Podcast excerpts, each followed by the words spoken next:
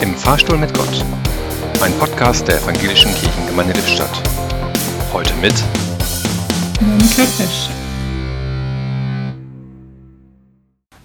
Wir haben uns in diesem Fahrstuhl aber schon lange nicht mehr gesehen. Inzwischen ist viel passiert. Bekommst du im Aufzug nur mit, was deine Mitfahrerinnen und Mitfahrer dir erzählen? Oder weißt du alles? Nimmst du Anteil am Leben außerhalb des Aufzugs? Siehst du die kleinen und die großen Probleme hier bei uns und in der Ukraine? Siehst du die kleinen Menschen mit ihren großen Problemen? Es gibt eine wunderbare Aktion in Lippstadt, Impfpatenschaften. An die Stelle von Unverständnis und Ärger tritt ein kleines Tun. Entspricht das deiner Idee, nicht Gleiches mit Gleichem zu vergelten? Und im Krieg? Es ist Krieg in Europa. Davon hat mir als Jugendliche meine Oma erzählt. Es war Geschichte und jetzt ist es plötzlich Realität. Was kann ich hier tun?